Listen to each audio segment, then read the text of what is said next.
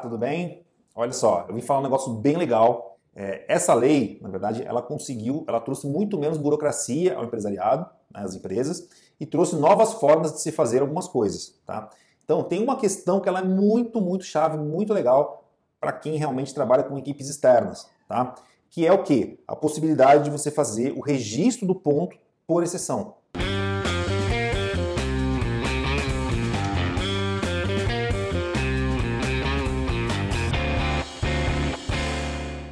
Partiu né, de uma medida provisória chamada MP da Liberdade Econômica. Né?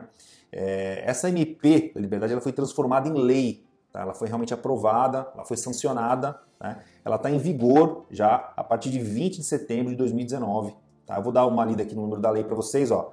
Lei número 13.874/2019. É, essa lei, na verdade, ela conseguiu, ela trouxe muito menos burocracia ao empresariado, né, às empresas, e trouxe novas formas de se fazer algumas coisas, tá? Então, tem uma questão que ela é muito, muito chave, muito legal para quem realmente trabalha com equipes externas, tá? Que é o que? A possibilidade de você fazer o registro do ponto por exceção, tá? Então, o que, que é isso? Né?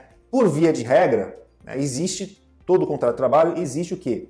Uma quantidade de horas que foi estabelecida. Na CLT, né, existe aí uma regra de 176 horas mensais de jornada de trabalho. Tá? Então, o ponto por exceção é, em vez de você controlar o horário de trabalho, não, você controla o que foi excepcional à jornada de trabalho. Então, a jornada de trabalho ela já é presumida. Né? Então, você vai lá entre as 8 horas da manhã, sai a meio-dia, uma hora e meia de almoço, volta trabalhar às 18, por exemplo. Tá? Dou um exemplo aqui básico. Né? Então, se você não, não fizer nenhum tipo de marcação excepcional, a sua jornada realmente está correta. Agora, se você teve problemas de atraso, teve problema de falta justificada ou falta injustificada, qualquer excepcionalidade, afastamento por acidente, seja qual for, aí você registra realmente essas ocorrências, né? O que realmente vai simplificar bastante, né? Bastante a vida das empresas que precisavam ficar controlando, né? Você multiplica aí quatro registros por dia, né? o cara registro de entrada, registro de saída do almoço, registro de entrada novamente do almoço e a saída do trabalho. Eram quatro registros por dia que você tem que ficar controlando de toda a sua equipe, né? tudo isso dentro de um ambiente padronizado e tal. Então, realmente, assim, é uma burocracia, é um trabalho, um custo de gestão administrativa que se você adotar né, realmente essa metodologia nova, que é o ponto por exceção, você estaria realmente com uma facilidade muito maior de você registrar isso, porque você só vai realmente controlar aquilo que for excepcional, tá bom? Todo mundo que quer fazer aqui o, o ponto por exceção pode fazer? A resposta é não, tá? Não é assim, ó, eu quero fazer, eu vou fazer. Não, não funciona assim. Existe aí uma, uma regrinha que você tem que cumprir para que você realmente possa é, colocar na sua empresa né, o controle de ponto por exceção. Tá? Então existe aqui o artigo 74 da CLT, tá? foi inserido um, um inciso quarto que eu vou ler para vocês aqui, eu vou colocar ele para vocês é, lerem junto comigo, tá bom? Então, ó, fica permitida a utilização de registro de ponto por exceção à jornada regular de trabalho mediante acordo individual escrito convenção coletiva ou acordo coletivo de trabalho.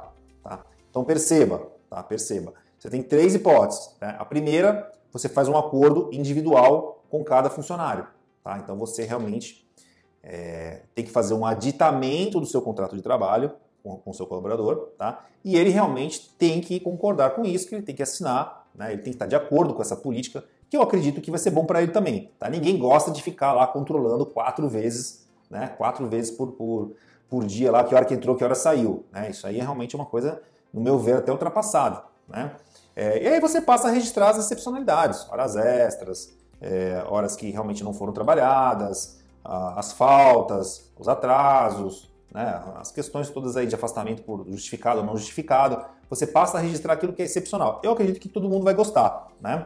É, então, assim, existe a maneira individual, que você pega faz um aditamento do contrato de trabalho né, desse, de, de, cada colaborador, empresa e funcionário assina, aquilo passa a ter valor legal. Tá? A outra opção seria fazer um acordo coletivo, né?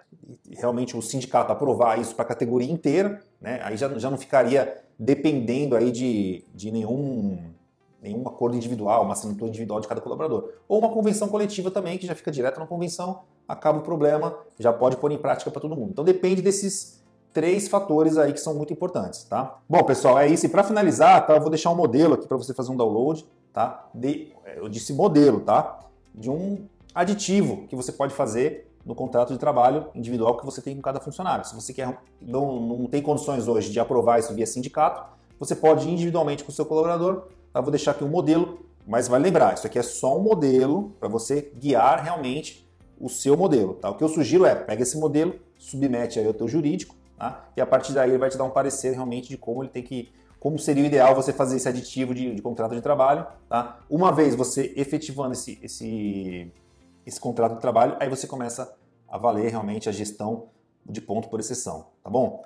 Tem, se você analisar hoje na internet, tem pessoas que vêm é, com muita desconfiança ainda do modelo. Tá? É, eu acho bastante natural isso no Brasil, é muito comum. Né? A gente tem um judiciário instável, a gente tem aí é, normas e portarias e adicionais, e aí muda tudo o tempo todo, né? É, eu particularmente, né, eu, eu penso da seguinte forma, né? Eu pago meus impostos corretamente, tá certo? A legislação serve para todos e eu tenho que seguir aquilo que está escrito. A partir do momento que, é, que virou registro de lei, tá? É, eu realmente tenho que usufruir desse benefício. Porque se eu abro mão de usufruir esse tipo de coisa, eu fico uma empresa burocratizada, uma empresa ineficiente, tá certo? E realmente meu, e eu estou disputando o mercado, eu tenho concorrentes, eu tenho que me preocupar com isso. Então, toda coisa que realmente for para o benefício né, das empresas, as empresas têm que adotarem. A gente não, não, não pensa assim, a gente vai e adota.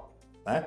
Então, eu acredito que a partir do momento que tem realmente registro na lei, tem força de lei, está né, tá aprovado, tá, não é mais uma medida provisória, né, foi aprovado, está sancionado, já tem valor imediato, realmente eu sugiro, tá? Sugiro que vocês adotem também esse modelo na empresa de vocês. Muito obrigado pela atenção e até a próxima.